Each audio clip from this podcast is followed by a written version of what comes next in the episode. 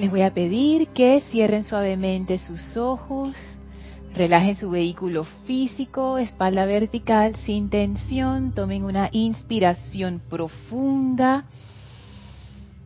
Exhalen, suelten toda tensión, inspiren profundamente. Exhalen, soltando, inspiren profundamente. Y exhalen, soltando toda la preocupación del día, toda la tensión, todo aquello que los ocupa, todo aquello que los limita, todo aquello que los presiona. Sientan como toda esa energía pesada sale de su cuerpo y se resbala suavemente a sus pies, en donde flamea una poderosa llama blanca cristal que va ahora elevándose desde sus pies hasta su cabeza. Visualicen cómo esa llama va subiendo por sus piernas, por su torso, manos, brazos, cuello, cabeza y se eleva hasta conformar un gran pilar de pura llama blanca cristal. Y este pilar es sostenido por el corazón y la energía del amado Maestro Ascendido Serapis Bey sientan y visualicen al amado Maestro Ascendido Serapis Bey de pie frente a ustedes. Y ahora visualicen cómo el Maestro avanza hacia ustedes y los envuelve dentro de su gran cuerpo de luz. Y están ahora dentro de ese pilar que está dentro del cuerpo de luz del Maestro. Y permitan ahora que esa energía haga liviano y purifique su vehículo haga purificado, liviano, feliz, expansivo el vehículo etérico, que abra todo canal tapado, limitado del cuerpo emocional, que saque toda impureza, toda tristeza, toda discordia, transmutándola en luz. Visualicen cómo esa energía pasa a través de los canales sutiles del vehículo etérico, purificando toda memoria triste, todo resentimiento que ahí se aloje. Visualicen esa luz maravillosa pasando a través de todos los canales del cuerpo físico, los nervios, los vasos sanguíneos en cada célula, expandiendo la perfección. Visualicen esa energía, activando el vehículo mental, llenando toda sustancia en el cuerpo mental y elevando su vibración a la máxima expresión de Dios. De manera que ahora nuestros vehículos están purificados y son un canal de perfección para la llama sagrada de nuestro corazón. Sientan y visualicen la expansión de esa llama de adentro hacia afuera. Y ahora estamos preparados en unicidad con la presencia de vida una para al gran templo de la ascensión. El amado Maestro Ascendido Serapis Bey nos toma de la mano amorosamente, abre un portal frente a nosotros y avanzamos junto a él a Luxor.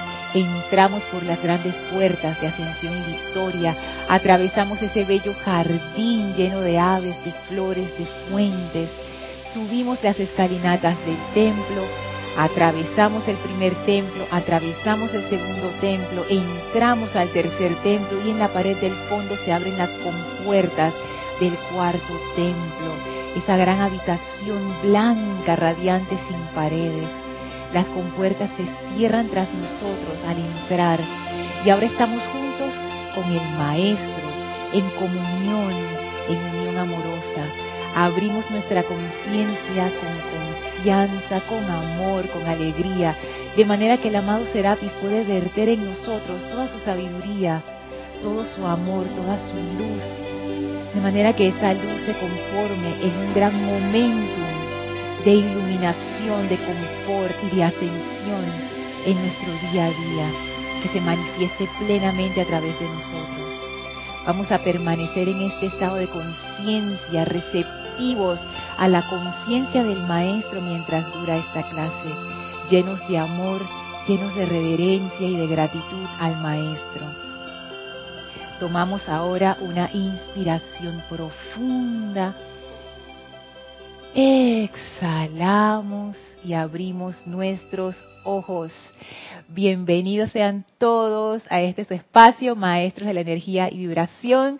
Bienvenidas a mis bellas damas de los viernes, Elma, Gaby, Maritza, Guiomar, Isa en cabina, chat y cámara. Bienvenidos a todos ustedes que nos sintonizan por internet, a todas las bellas damas que están del otro lado, como dice Kira, y a los bellos caballeros también. La magna presencia yo soy en mí reconoce, saluda y bendice la presencia yo soy en todos y cada uno de ustedes. Yo estoy aceptando igualmente. Gracias por estar aquí, gracias por estar aquí. Gracias por estar aquí, gracias por estar, gracias por participar, gracias por su amor, por su presencia, por su luz. Les recuerdo que este domingo tenemos Serapis Movie con la película, no, no es una película, es una obra de Shakespeare que hicieron película que se llama Bien está lo que bien termina. Y esa obra es interesante porque es como un cuento de hadas que termina extraño, se pone extraño a la mitad. Es como esas novelas que uno ve, las novelas latinoamericanas típicas de la chica de pueblo que se enamora del rico, de la casa. Entonces, esta chica es bien viva, entonces empieza a hacer su, su cuestión para ganarse al muchacho.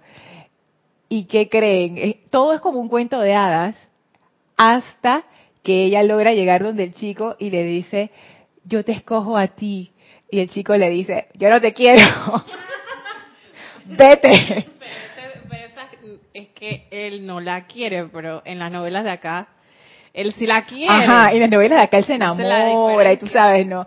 Pero en este cuento de hadas, que es un cuento de hadas como oscuro, y, yo pensaba en eso, eh, anticipándome si Francisco viene al Serapis Movie del domingo. Francisco lo, le, va a gustar porque es un cuento de hadas así, pero pero oscuro, así como que tiene un, giro ahí medio medio duro, sí, porque él es así, él, tiene esa energía y le gusta eso.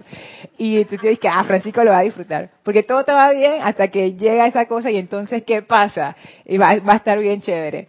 Además de que tiene su mensaje dentro de la enseñanza de, bueno, de, qué, vamos a ver en, o sea, qué representa este personaje, qué representa el otro personaje, así que va a estar bien interesante es este domingo 3 de diciembre a partir de la una de la tarde hora de Panamá. Recuerden tener sus películas a mano. Transmitimos son los comentarios, no la película, obviamente por temas de, de derechos de autor. Así es que a partir de la una de la tarde hora de Panamá. Y para participar en clase, si me estás escuchando por internet, lo puedes hacer a través del chat por Skype, Serapis Bay Radio. Y si estás escuchando esta clase en diferido, o sea que hoy no es primero de diciembre de 2017, igual me puedes escribir a mi correo lorna.serapisbay.com. Y bueno, la clase de hoy es una continuación de todo lo que hemos estado viendo del tema de las programaciones y recién sumamos la parte del propósito, que realmente nuestras vidas están programadas. Y la programación no es mala ni es buena, es simplemente el mecanismo que utilizan los vehículos para funcionar. El vehículo físico, por ejemplo, tiene un montón de programaciones. Estoy siendo bien genérica con el término programaciones, porque ahí uno, uno, uno pudiera ponerse a clasificar y eso, pero ahora mismo estoy siendo así como, como bien, bien genérica. Ponte que el cuerpo físico tiene sus programaciones, sus programaciones biológicas para digerir, respirar, reparar tejidos.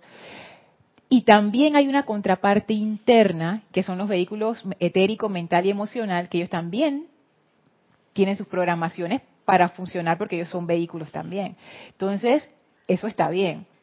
El problema es que nosotros estamos funcionando inconscientemente. O sea, el conductor de los vehículos se durmió y los vehículos quedaron en piloto automático, como los aviones modernos que ellos funcionan realmente en piloto automático. Los pilotos están ahí asegurándose que todo está bien, pero tú puedes aterrizar y volar un avión en piloto automático. No sé si despegar, te tendría que preguntar, pero bastantes cosas se pueden hacer en automático.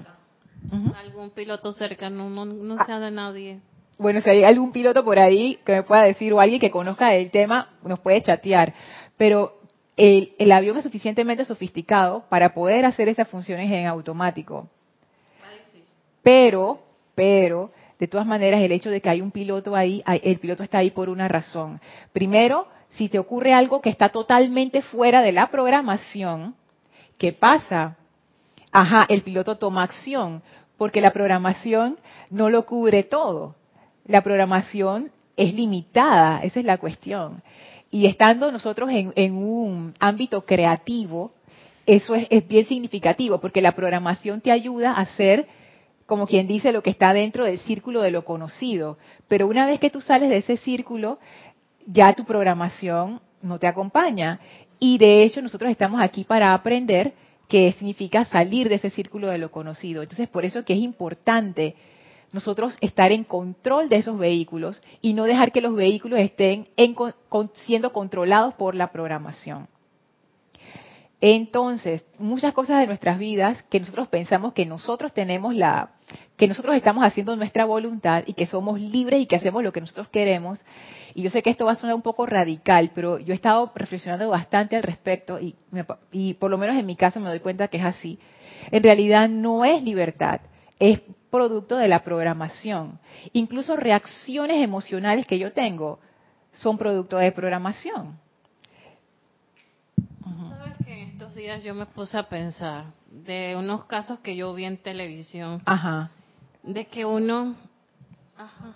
Ah, sí, que, te lo pongas enfrente. Así. Sí. Eh, de unos casos que vi en televisión de que hay ciertas cosas en tu vida que, bueno, eso es una percepción personal de que ya están programadas por antes de que tú vinieras aquí porque hay ciertos eventos en tu vida importantes y cruciales que siento yo que ya están programados por esa inteligencia mayor que nos gobierna. Ah, tú te refieres a situaciones que te ocurren. Esa es otra programación, ¿no? Esa es la programación divina, pienso yo. Fíjate que ahí pudiéramos hacer como una diferenciación.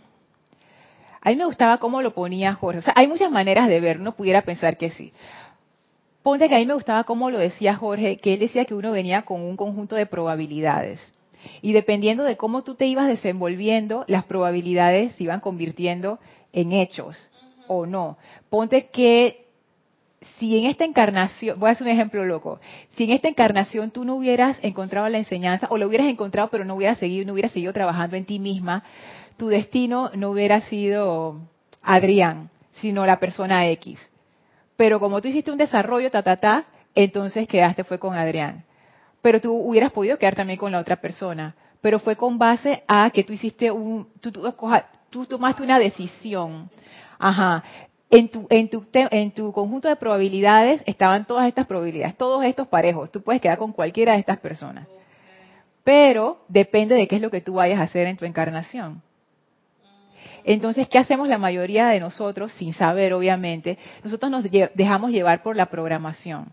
Que mucha de esa programación, y esto es hipótesis, pero también los maestros lo dicen, que eso viene incluso de vidas anteriores, está grabado en el cuerpo etérico. Entonces, ¿cuál es el problema con eso? Que uno repite lo mismo. O sea, cada encarnación, que es una nueva oportunidad, uno hace exactamente lo mismo que hizo la vez anterior, porque no salimos de la programación. Entonces, uno queda con las mismas personas, las mismas parejas, los mismos problemas, las mismas situaciones, el mismo círculo, vida tras vida, tras vida, tras vida. Y uno pudiera pensar, no, pero es que ese es el karma, pero en realidad, ¿qué es el karma? El karma es el resultado de tus decisiones y si tú siempre tomas las mismas decisiones, siempre vas a tener los mismos resultados. Así que ni siquiera el karma siento yo que es algo que alguien te impone. Dice que Gaby, este es tu karma y, tú y, este, y no puedes salir de ahí. Yo, eso no, yo creo que no es así. Uno mismo se forja su propio karma y es algo dinámico, no es algo que te pone una, no es como una sentencia de, de cadena perpetua, algo así que te lo ponen antes de venir y hasta ahí llegaste. Yo pienso que eso es, es, muy flexible y varía bastante dependiendo de las oportunidades que uno tome estando encarnado. Porque en realidad el karma es lo que tú decides que se manifieste en tu vida, dependiendo de tus decisiones. Guiomar y Elma. Ahorita con lo que decías al principio, si, si, tú trabajas un cuerpo, vamos a decir, o estás despierto en un, en un cuerpo más que otro, por ejemplo, tu cuerpo físico o tu cuerpo mental, ¿cómo, cómo incide? Eso debería incidir inmediatamente en los demás cuerpos. Por ejemplo, me pongo a ver, Eh, supuestamente por mi edad hay alimentos que ya no debería comer, ¿no? Pero también estando en una enseñanza espiritual, yo, yo pienso que hay ciertos alimentos que tu cuerpo no va a tolerar. ¿Físicos o físico, físico, físicos? Físico. O sea, la, la pregunta es esa. Como todos están interrelacionados, entonces a lo mejor estamos más centrados en un cuerpo que en otro, pero debería incidir en los otros en cuanto a su evolución inmediatamente. Sí. Estoy hablando ahorita del cuerpo físico porque es lo que se me ocurre. A mí me ha pasado que eh, hay alimentos que no tolero ahorita. Entonces digo, bueno, ok, es por, es por mi edad, porque ya no los tolero, porque ya no los proceso bien, o sencillamente es porque estoy en una enseñanza espiritual y ya mi cuerpo hay cosas que la está rechazando de una manera natural. Y asimismo pienso que puede pasar con el cuerpo emocional. Si mejora tu cuerpo emocional porque estás consciente, bueno, de lo que hablaban él, Kira, la rabieta, la patalera, que eres impulsivo o, eres rabioso, y eso mejora, eso tiene que incidir inmediatamente en tu cuerpo mental, que es el gran creador. Y en el físico también. Y inmediatamente se va a traducir en una mejoría de tu sanidad corporal también. Entonces, qué interesante, me, se me vino esa parte de, de, esa interrelación, ¿no? Sí, esa parte es súper linda, porque los maestros también lo mencionan. Ellos dicen que uno tiene unos vehículos más desarrollados que otros, pero al final ellos son un mecanismo completo, eso, ajá, en conjunto. Es como el cuerpo físico, que uno puede dividirlo en sistema nervioso, sistema sanguíneo, sistema linfático, pero es un cuerpo, es un solo cuerpo. Y lo que le pasa al sistema nervioso le pasa al resto del cuerpo. Entonces, es la misma relación con los vehículos. Y es cierto, si uno empieza a elevar las vibraciones de su vehículo físico, eso tiene una repercusión en los demás. Y los maestros nos dicen, y al revés. ¿Y dónde está la mayor repercusión? En el mental y en el emocional. Esos son los que más repercusión tienen en todos los en los cuatro vehículos.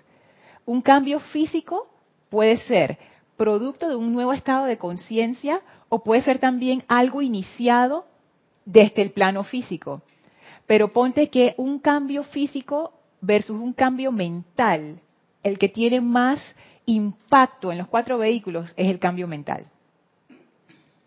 Y de hecho, muchas veces para uno poder sostener un cambio en el físico, uno tiene que hacer un cambio mental primero. Por ejemplo, lo que hablamos de la alimentación, Elmi, tú tienes que hacer un cambio mental primero para poder sostenerlo. Porque si uno se pone, como decía Kira en la clase, a punta de represión y darle palo al físico, como el cambio mental no se ha dado, el patrón sigue siendo el mismo, la programación es la misma y el físico va a hacer exactamente lo que dice la programación. Y es más denso el físico. Y es más denso también. Elmi. y después Te voy a hacer una pregunta. Sí. Yo quiero que me corrijas. Bien. En la programación estamos hablando de que el contorno, estamos programados, estamos, estamos estamos programados, el contorno de uno, todo es una programación. Puede ser con la persona con quien está más cerca, con la persona que está más lejos. Entonces, ¿qué pasa? En esa programación se lleva una, una conciencia, un pensamiento de que vamos a caminar hacia adelante con un objetivo.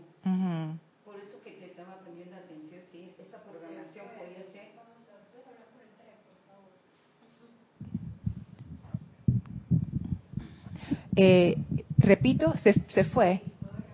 Ajá. Él lo que estaba diciendo era que nosotros estamos programados, nuestro entorno está programado.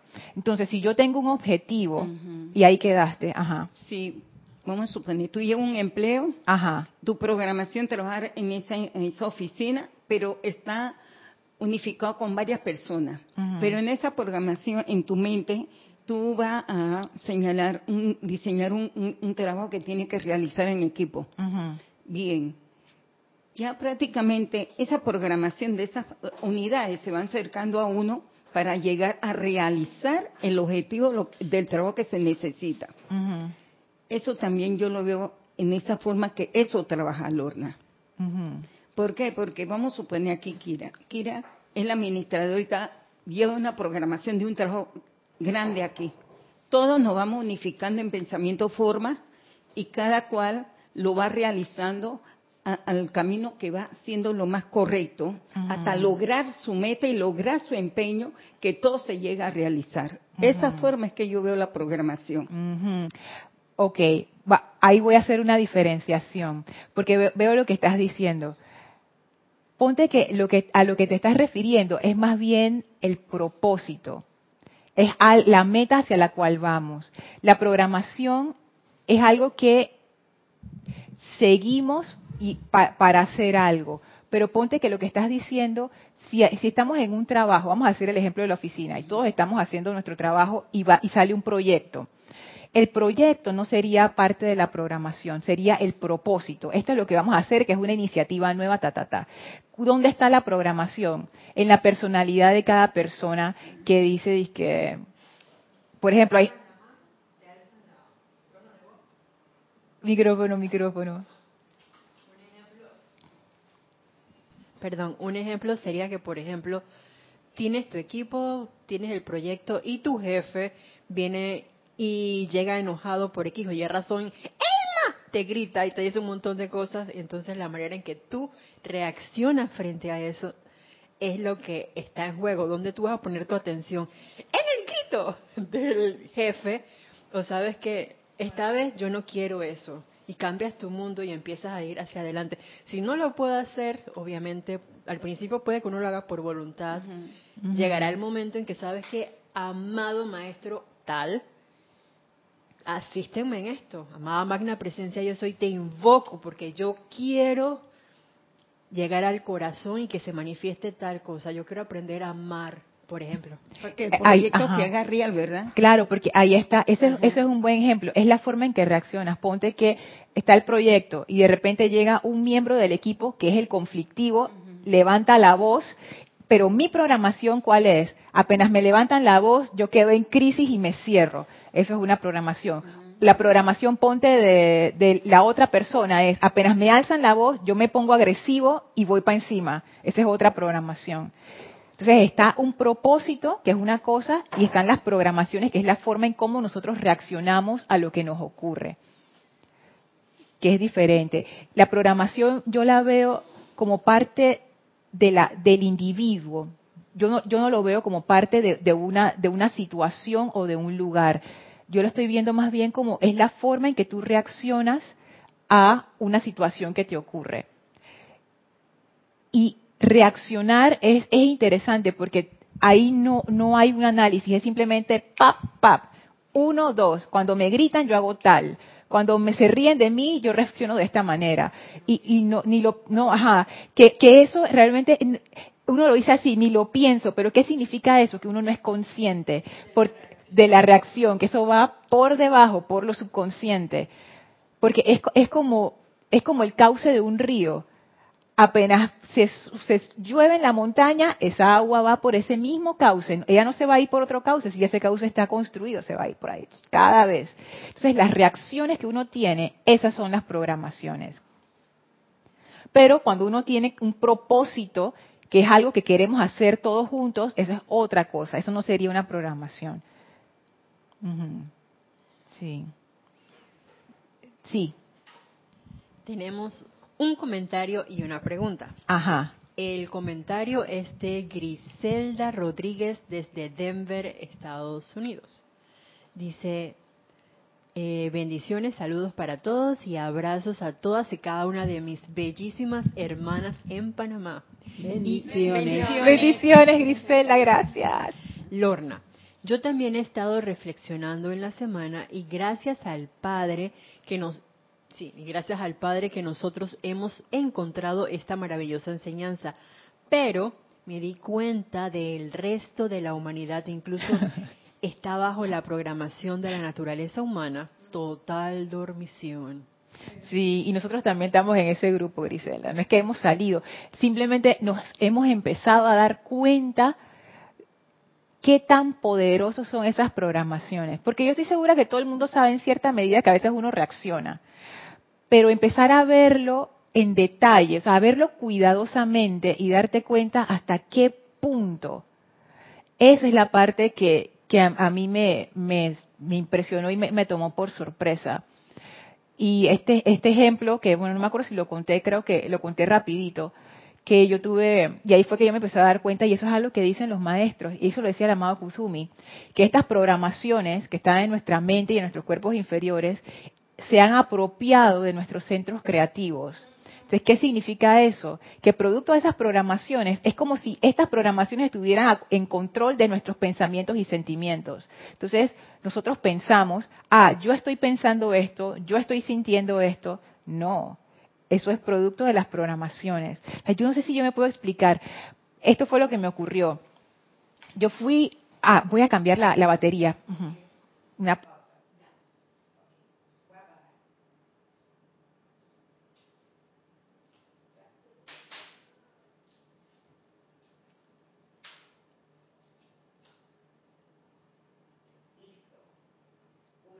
¿Sí? Perfecto yo fui a una, a una reunión de un grupo de personas. Ajá, así tú, estabas, cuando yo eché el cuento. Yo fui a una reunión de un grupo de personas que teníamos que tomar una decisión eh, donde yo vivo, porque en Panamá, cuando uno vive en edificio, los, los propietarios son los que toman las decisiones de lo que se hace o no se hace en el edificio. Y bueno, se formó la discusión. Y cuando yo estaba entre mis vecinos, yo, yo quedé así como, como bien decaída cuando yo subí a, mi apartamento después de la reunión y le estaba contando a, a mi esposo lo que había pasado. Oye, yo empecé a decir esta tanda de cosas no amables de la peor manera. y después de un rato, y yo le estaba hablando y, pero yo también me estaba sintiendo como extraña. Y después de un rato, después de haber terminado de hablar, y después que él me dijo, dije, oye, pero ah, como que no te preocupes, no sé qué, y ta, ta, Yo me quedé pensando, yo digo, yo, yo por qué dije todas esas cosas si yo realmente no lo sentía o sea yo yo yo, yo no es que le tengo rabia a mis vecinos no es que ellos me caen mal pero yo por qué dije todas estas cosas y me empecé a dar cuenta en ese momento eso fue un momento tan interesante pude observar la manipulación de la programación de mis sentimientos y pensamientos. Mi boca se estaba moviendo, yo estaba diciendo un montón de cosas, pensando un montón de cosas de mala onda y sintiendo cosas de mala onda, pero yo en realidad estaba como que... Y ahí yo me di cuenta, esa es mi programación. Cuando ocurre esta situación, así yo me comporto. Me pasó otra vez, una vez que estaba conduciendo, que ahí también la agarré y fue una cosa increíble yo estaba conduciendo, un carro se me metió y me, me molestó. Y ahí yo me di cuenta, Mari, que eso era una programación. Yo no sé ni cómo me di cuenta, esos son esos milagros de Dios que a veces pasan. Porque lo pude ver, fue una reacción. A eso que iba a decir, que son reacciones que tenemos entonces en cuanto a eso de las programaciones. ¿Qué agüita? Es que sí, son reacciones. Y, y tú piensas que eres tú. O sea, yo, yo, o sea, yo lo hago personal. Es lo que dicen los maestros. Yo lo personalizo. Ah, esa persona, esa persona me tiró el carro, no sé qué. Eso no tiene nada que ver. Yo estoy siendo un, una marioneta de mi propia programación. Porque hay gente que eso le pasa y no reaccionan así. y siempre dicen es la otra persona. Pero claro. quieren aceptar su propio error. Porque uno no se da ni cuenta. Lorna, en ese caso, de ese ejemplo tuyo, yo pienso que es la programación muy metida que tenemos adentro del deber ser y de lo correcto y de lo incorrecto, que nos los meten desde niños. Eso no debe ser, eso es incorrecto, y tenemos no podemos escuchar en esas reuniones de condominio que siempre son igualitas todas. Eso es lo que me han dicho. Todas, todas son así. Todas. Yo me, yo me paso un switch y voy cuando voy porque sé que va a ser así. Y, después que salgo me quito el switch y ya. Tú vas preparada con tu casco. Eh. Porque es así. El, es el deber ser. Sí. no, eso es lo que dijo, no debe ser, el otro es incorrecto. Estamos juzgando y criticando y... Claro, claro, porque eso qué es, yo tengo la razón. Yo tengo la razón, yo tengo la razón, todos ustedes están equivocados. Por supuesto que yo soy perfecta, Isa, totalmente. Claro que sí. Porque yo tengo la razón en todo, en todo. Entonces, claro, todo el mundo está equivocado. O sea, es, que son esas distorsiones que son tan comunes que uno piensa que es normal. Eso no es, eso no es un comportamiento que conduce a nada productivo. realmente no. Yo, yo he estado pensando mucho en eso. En, una vez estaba escuchando a una a una monja budista por YouTube, que a mí me encanta ella. Ella eh, se llama Tenzin Palmo. Ella estuvo 12 años de retiro en una cueva en el Himalaya. ¿Ustedes se imaginan eso? Me voy a meditar por 12 años. Chao. Se fue y, y, ajá, una cueva por allá. La vida de ella es una cosa bien increíble. Ella y encima ella no es tibetana, ella es inglesa. Tenzin Palmo, ella es inglesa y ella se fue de Inglaterra a Tíbet, pero eso fue en los años 70 por allá, o sea, cuando nadie hablaba de budismo en América, o sea, que ella fue como una de las pioneras. Bueno, y ella tiene una claridad preciosa cuando, cuando habla. Y ella usa un término cuando ella se refiere a la ira o, a estos sentimientos de, ambición y de, de ira. Ella dice que son unskillful. Yo no sé cómo traducir eso, pero skill es habilidad, como tú tienes habilidad para algo. Unskillful es que, no, que no tiene habilidad, es como que algo que no es apropiado o, no es conducente. ella ni siquiera dice que es malo, ella simplemente dice como que, esa, como que no es la mejor manera para manejar algo. Entonces a mí me gusta mucho ese concepto para lo que son nuestras programaciones discordantes, porque hay programaciones que no son discordantes, hay programaciones que nos ayudan, sí, pero para las que son discordantes, son como formas no apropiadas para manejar las cosas.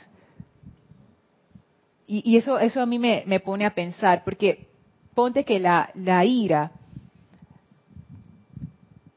o el resentimiento o la crítica realmente no te están ayudando lo que hacen es, es que te sacan la energía esa que tú sientes, uno siente como el golpe y uno la saca de alguna manera, pero esa, pero esa energía no se transmuta, no se trabaja, entonces queda como ahí y tú quedas como cada vez más enterrado dentro de esa energía. O sea, no, no tenemos como la habilidad para manejar nuestra propia energía, el missing. ¿Esa es programación? ¿Eso que tú dices? Yo, yo pienso que es programación, porque repetimos patrones poco efectivos y poco eficientes para manejar nuestra energía, que nos enseñamos unos a otros a través de la generación. Entonces, al final, no tenemos inteligencia emocional, no tenemos inteligencia, no tenemos inteligencia de ningún tipo, ni siquiera corporal, ni siquiera esa, porque ignoramos nuestro cuerpo.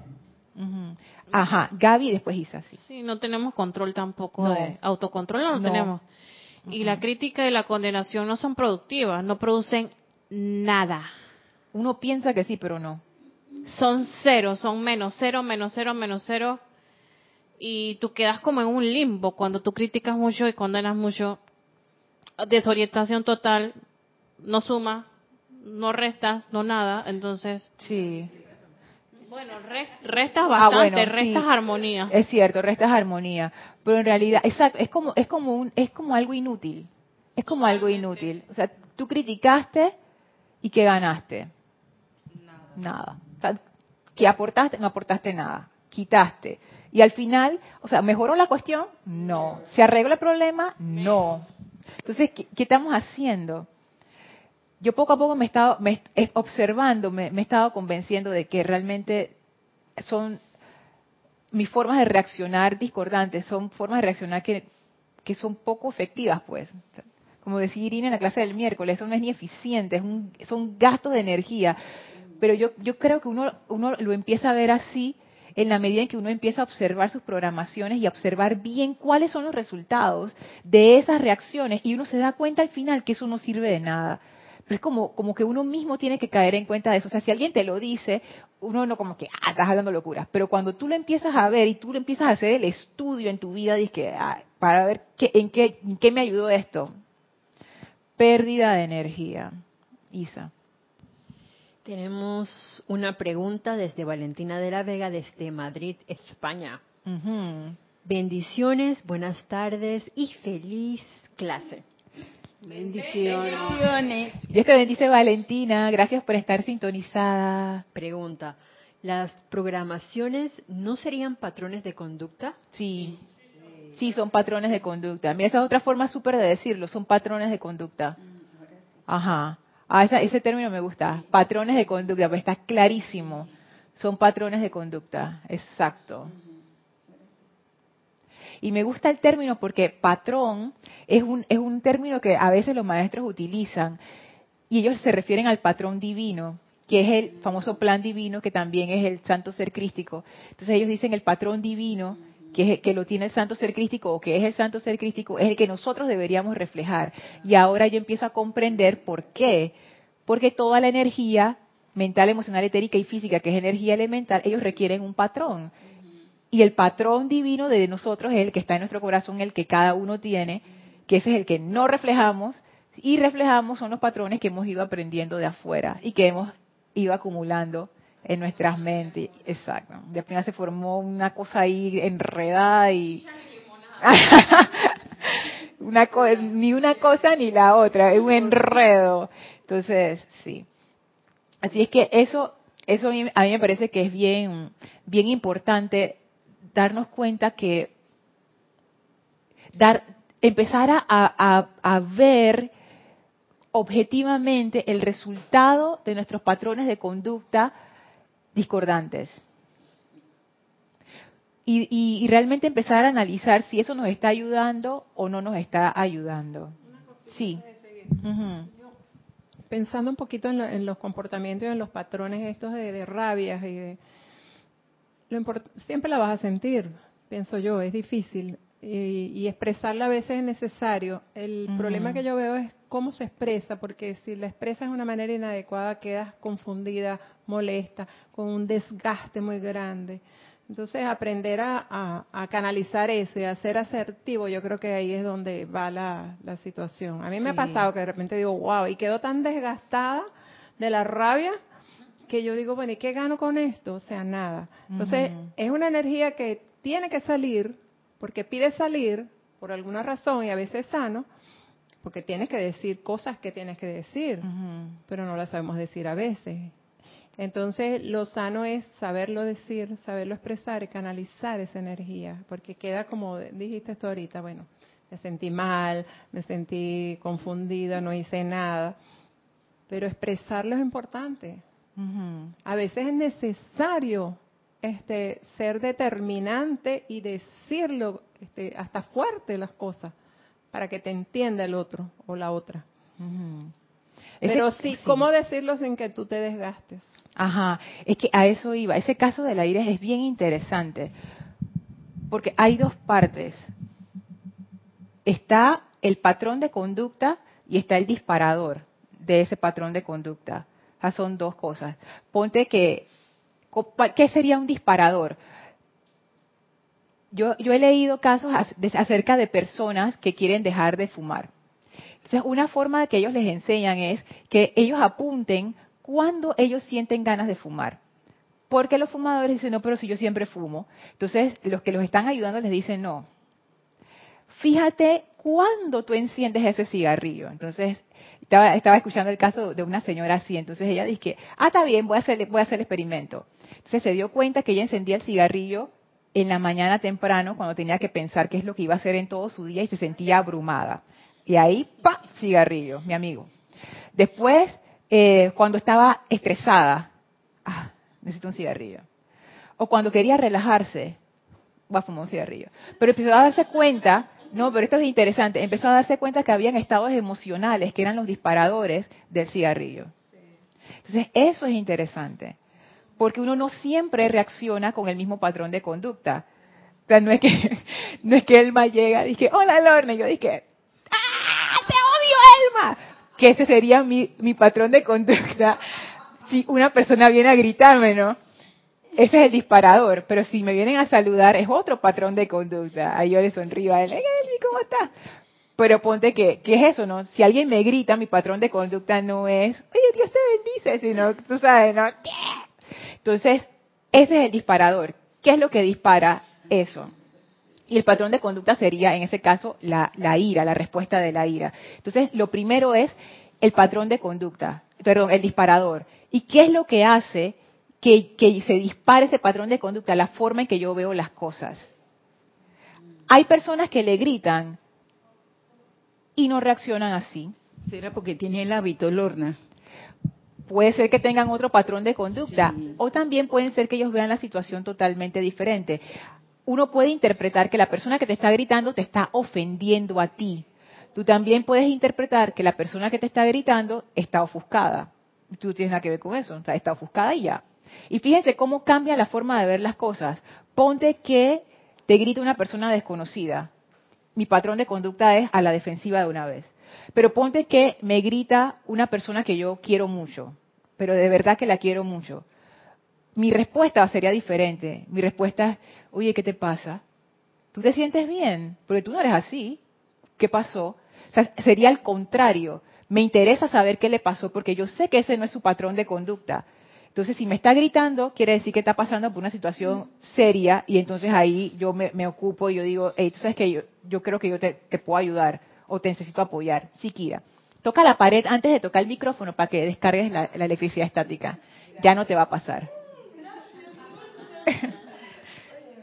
Con respecto al, comentario que hacía Guiomar, oye, que Guiomar, el, el wifi está encendido porque el miércoles pasado eso era lo que seguía, pero es que ya se había ido el tiempo.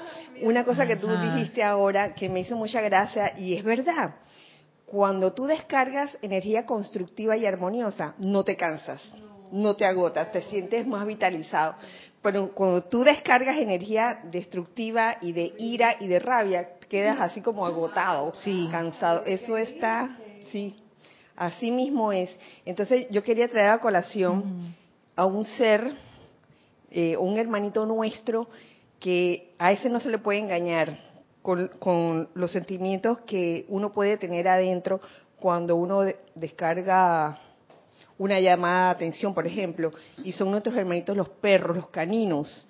Y me voy al, al, al, encantador de perros, César Millán, donde él, en muchas situaciones, él le dice a la gente, por ejemplo, este, están los, los, los dueños de un perro o el dueño de un perro que le ordena a un perro tal cosa y el perro no le hace caso o el perro reacciona, pero el perro reacciona no por, no por lo que el amo le dice, sino por el sentimiento que tiene adentro. Y a veces hay amos y amas que tienen como cierta aprensión o miedo adentro y eso lo perciben los perros. Ajá. Entonces tú decías que bueno, a veces hay que hablarle firmemente a alguien para llamarle la atención. Oye, César Millán para mí es el ejemplo porque le habla hacia el perro, pero César no, no tiene rabia.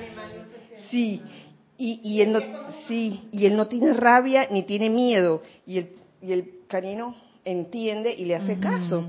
Pero con una persona que no tiene control de sus sentimientos quieto allí y, irradia miedo, eso lo siente. Esa es la diferencia. Y ahí, y ahí yo veo lo, que tú decías del control de la energía, que esa sería la parte, la siguiente parte, primero el disparador y después el patrón de conducta. Esa energía de rabia es, es justo lo que estás diciendo, Kira como todo está mezclado adentro, uno piensa, que, ah, es que yo tengo que sacar esta energía. Y yo estoy de acuerdo, o sea, hay que sacar, pues esa energía de, ira es muy fuerte y si uno se la reprime, eso te, daña por dentro. Pero también hay ocasiones en que si eso sale descontroladamente, tú puedes dañar a la otra persona y a ti mismo, y tú sabes, incluso hasta, hasta parte física o emocional y después sanar esas heridas es muy difícil. Entonces, ahí yo veo, son varios casos hay veces que yo pienso que si, uno está descontrolado, la represión es como quien dice la única herramienta para no irse a los golpes con alguien. Por ejemplo, la, violencia intrafamiliar. Tú te, sientes ira, estás descontrolado, pero es mejor reprimir eso porque no tienes control. Pero el mejor caso, el mejor caso es hacer lo que decía Kira, que es esa separación. Si yo tengo que hacer un llamado de atención, ¿qué tiene que ver la parte de la rabia es, que, es, que es, la parte discordante. Es una maestría, saber cómo canalizar la energía. En ese momento que tienes mucha rabia, tienes que tener la suficiente maestría para saber cómo la vas a manejar. Si la manejas con rabia, perdemos. Y por eso decía, exacto, y por eso decía lo del disparador antes. ¿Por qué? Porque la forma en que tú percibes las cosas es lo que determina la energía que tú, la energía que vas a, que se va a manifestar a través de ese patrón. ¿A qué me refiero? Si yo reacciono con ira, ¿por qué es? Porque yo me siento atacada, porque siento que me están ofendiendo. Ya tú estás ahí en una posición de ataque, de defensa y de hacer daño. Porque eso es, o sea, yo me vuelvo defensiva y me pongo ofensiva también, entonces me voy encima. Pero si hay alguna manera de apañar eso, es que yo lo perciba diferente. Y si yo no lo percibo como una amenaza, la energía que se manifiesta es distinta. Y el patrón que se utiliza también es distinto. Entonces yo veo que la ira, nosotros lo vemos como una, un solo paquete, pero en realidad no es un solo paquete, hay varias cosas mezcladas. Está esa energía, que es la energía de la asertividad, de, tú sabes, ¿no? Tu, tu propia integridad como ser que no es que viene alguien y te, o sea, no es que alguien, o sea, que, que, no es que está bien que la gente te agarre de trapeador y de, y de trapo para limpiar, eso no, es lo que significa. Tú tienes tu energía de decir, esto me gusta, esto no me gusta, estoy de acuerdo, no estoy de acuerdo, eso es una cosa. Pero hay otra cosa también que es sentirse ofendido, sentirse resentido y actuar ofensivamente, eso es otra cosa, ese es discordante. Entonces, ahí yo veo, ¿no? Como está todo mezclado, no tenemos la maestría, no tenemos todavía el control para poder ver estas cosas y diferenciar. Por ejemplo, cuando uno llama la atención a un niño, yo he visto todos los casos y también a veces lo he sentido. A veces uno llama la atención con rabia y a veces uno puede hacer la diferenciación. Y aunque te molestó lo que hizo el niño, cuando tú llamas la atención, tú lo haces firmemente, pero sin el componente de odio. Entonces, igual con las mascotas, el ejemplo que tuviste está clarísimo. O sea, tú puedes llamar la atención a la mascota con miedo y con rabia, pero lo que la energía que va ahí se lleva todo eso por delante. O sea, no, y son, es que son varias cosas mezcladas. Entonces, por eso que observar nuestros patrones de conducta y la energía que fluye a través de esos patrones de conducta es importante. Y sobre todo observar el disparador. O sea, en qué situaciones yo utilizo tales y cuáles patrones. Y eso disparador de qué depende de la forma en que yo estoy percibiendo el mundo. Y si yo percibo el mundo como un campo de batalla en donde todo el mundo me quiere hacer daño, ahí hay un problema. Si yo percibo el mundo como, ah, todo el mundo se quiere aprovechar de mí porque el mundo está hecho de bribones, ahí hay un problema. No, tú sabes que, que yo eh, conocí a alguien que, que decía ahí el, dicho, ¿no? Ese, ese, era lo que esta persona creía, que Dios había dicho, ahí los dejo, que los vivos se, se, ¿cómo que es? Que los, que los vivos se aprovechen de los pendejos. Ese era, eso era, ese, y él se reía de eso. Pero esa era su forma de ver la vida. Y yo podía ver el, y yo conociéndolo un poco más y viendo su vida, yo dije que efectivamente. Porque cuando tú tienes esa mentalidad, tú no quieres ser de los pendejos, tú quieres ser de los vivos. Pero ¿en, en, qué, ¿en qué paradigma tú entras? ¿En qué patrón de conducta tú entras? En un patrón de conducta entre, hey, yo me tengo que defender de todo mundo y tú sabes, nadie se va a aprovechar de mí. Yo soy el que me aprovecho. Tú estás en guerra y tu vida es un reflejo de esa guerra. Entonces, es, es wow, es tan importante e, esa parte, cómo yo estoy percibiendo el mundo qué es lo que dispara mis conductas y cuáles son mis patrones de conductas y qué energía se manifiesta a través de esos patrones de conducta. Y a veces también el acumular, el tener acumulado esa represión por varias X, por lo que sea, no es sana tampoco porque el disparador es entonces puede ser cualquier cosa y este tú no, tú no canalizaste la energía a tiempo y guardaste acumulada ahí una cantidad de cosas que van a salir. Y a veces de la manera que no tienen que salir, de la peor y de la manera, más dañina. Porque la energía no se puede mantener reprimida. No. Así de sencillo. En esos casos, yo me pongo a pensar qué, qué, qué, qué haría en, en una situación en donde no tengo el control para hacer la transmutación, pero si la energía sale, va a lastimar a alguien ¿qué yo hago en ese caso? En ese caso, las cosas que yo he hecho, porque lo, me ha tocado, yo lo que hago es que la reprimo. O sea, no la dejo salir porque, por experiencia, pero en mi caso, cada caso es diferente. En mi caso yo sé que va a ser peor. Porque yo he dejado salir mi energía sin control. ¡Pa! Y esa mancha es difícil de sacar. Porque esa energía va directa a matar. Entonces, ya después que uno mete la pata de esa manera, sacar la pata está difícil. Entonces, en ese caso, yo lo que hago es que reprimo y después que me calmo, hago la reflexión, invoco a la presencia, me aquieto, llamo a Violeta, trabajo adentro y ya cuando yo siento que he comprendido por qué se dio la situación, entonces regreso con la persona, con la situación, segunda ronda, para sacar eso, porque no es que yo no me lo voy a quedar, o sea, si hubo algo que corregir, que se corrija. Pero ya yo estoy hablando con la persona, con la situación calmada, con una visión diferente. Entonces ya, ya es distinto. Isa. Tenemos una pregunta y un comentario. La pregunta es de Salomé Corbalán, si más no me equivoco, desde Australia. Sí. ¿Qué pregunta? Dios las bendice. Chicas. Bendiciones. Dios te bendice, Salomé. Bendiciones hasta Australia. Lorna, gracias por tu clase tan interesante. Estamos con Simona escuchando y viendo tu clase. Hola Simona, Dios te bendice. Hola. Tengo una pregunta. Sí. Un niño de dos y medio años de vida ya reacciona a programaciones de vidas anteriores. Yo creo que sí, fíjate. Pero, Salomé, acuérdate, yo soy una persona cualquiera. O sea, yo no tengo la visión de los maestros ascendidos ni nada de eso. Pero yo creo que sí. Porque hay veces que, que uno ve comportamientos en los niños que no son de los papás y que tú no pudieras decir que lo aprendió de una persona en particular.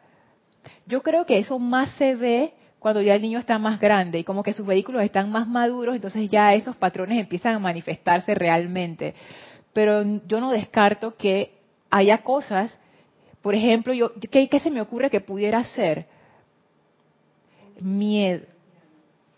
Ah, bueno, eso, eso es una programación constructiva, gracias Isa. Dice Isa, un niño que toca piano desde muy chiquitito, que hay casos.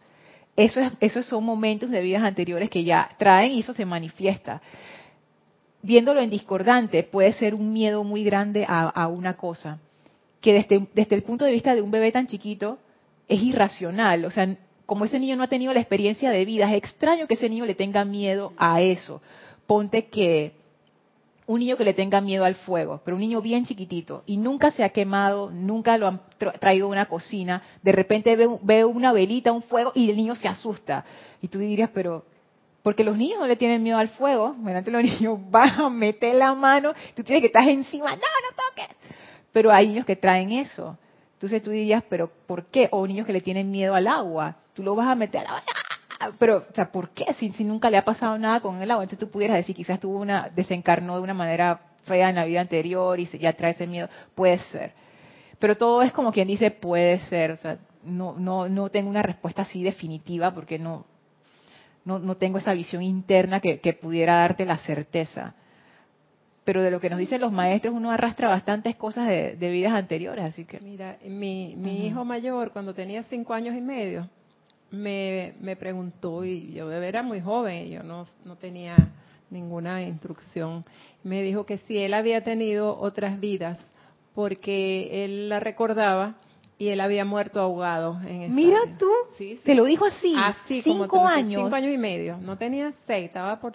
Entonces me dijo que sí, él había tenido otras vidas anteriores, porque había muerto ahogado en su última vida. Así me lo dijo. Y yo me quedé, ¿y tú, y qué me puedes decir? Le dije, no puedo decirte mucho. Cuando tú seas adulto, tú vas a investigar y vas a saber sobre eso. Pero yo en este momento no te tengo respuesta. Fue lo que yo le dije, por- es posible que sea así como tú dices. O sea que tú. eso contesta un poquito. Es que hay niños que traen eso. Y, y esas son las edades que lo recuerdan, Ajá. más o menos entre 5 y 6. Ya después se les No, olvida. yo lo viví, pero claro, así Wow. te lo estoy diciendo. Mira tú, Es una lo prueba de la reencarnación. Sí, y, y yo, y yo he leído casos de Y eso. él estuvo, en, por lo menos en dos o tres ocasiones, a punto de ahogarse. Hay- Eh, en como esta dos encarnación. ocasiones, en esta encarnación. En una en la playa donde yo lo saqué. Y otra que era una cosita como un, como un rito en la gran sabana, así que era muy, muy, pero se cayó y no se podía parar. Y yo, wow. Wow, mira tú. Oh. ¿Había otra?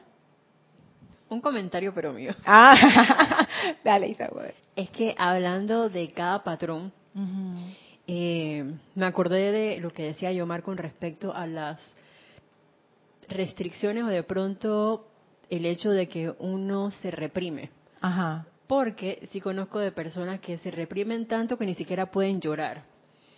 Y eso definitivamente es algo completamente destructivo porque cuando tú percibes tu mundo, la mayoría de las veces tú sientes que te están atacando por X o Y razón. y a la larga sí hay un efecto y ese efecto por lo general no, no es con tu mundo, es contigo misma y tú pierdes el control, como tú decías, por cualquier cosa, hasta que puedes caer tan fondo que te pueda afectar tu propia salud y no lo vas a controlar. oh, eso, eso está interesante porque es cierto.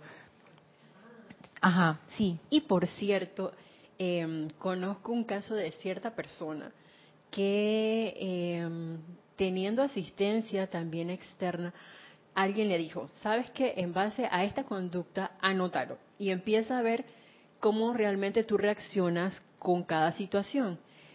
Y en base a darte cuenta de eso, ¿cómo haría el cambio?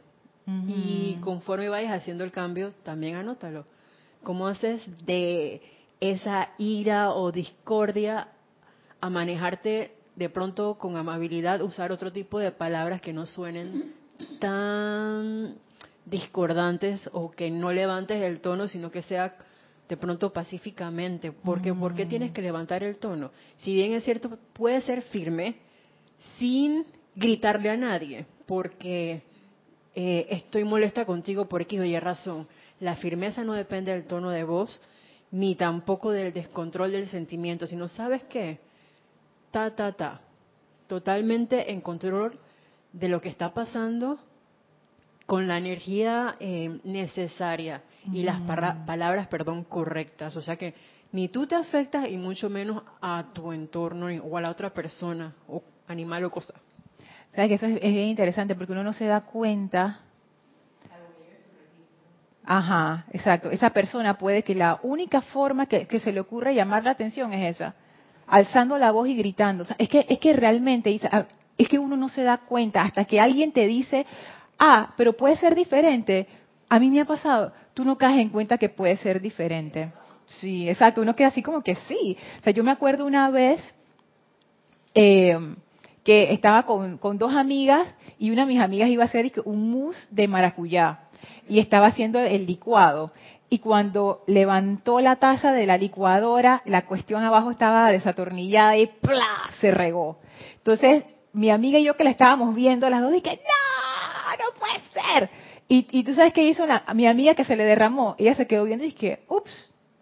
Y buscó un trapo y empezó a limpiar. Y nosotras dos que nos habíamos escandalizado, ya estábamos listas para armas en batalla, dije, no, esto no puede. Quedamos así como en shock. Ese día yo aprendí que yo no tenía que reaccionar así cuando esas cosas ocurrían. Yo tenía como 27 años. O sea, tú pudieras decir que no, Lorena, tú tienes como 12 años. No. Ese día yo me di cuenta, ah, yo puedo reaccionar diferente. Se aprende. Se aprende.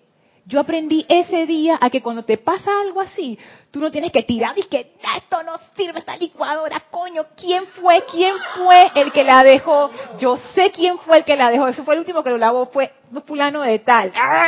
Y cuando había fulano de tal, dije, tú déjate la licuadora desatornillada, ¿verdad? Tú sabes lo que me pasó. Todo eso es innecesario. Yo puedo reaccionar de otra manera. Yo simplemente puedo decir, ah, bueno, ni modo, se derramó. Voy a limpiar, cierro la cosa, listo, no ha pasado nada. Lo hago de nuevo. Entonces, es, es eso, o sea, es, increíble cómo uno repite conductas y nunca se pregunta si yo lo puedo hacer diferente. Ese es nuestro nivel de dormición. Y eso que tú decías de guardar resentimiento y también lo que decía Guiomar, es cierto. En las veces que yo he tenido que, que reprimir, si yo no hago de una vez después, cuando ya me calmo, el, el trabajo interno, ¿qué es lo que pasa? Se queda eso adentro. Se me olvida, se me olvida, pero ese olvido es como un olvido superficial, porque dentro todavía sigue el... Y claro, me hace cualquier cosita la persona, la situación, ¡pap! de una vez se activa. Esas son las cicatrices que dice el arcángel Miguel, que es como que fuera un masazo contra... Es como si fuera, no, es un masazo contra ti mismo. Sí.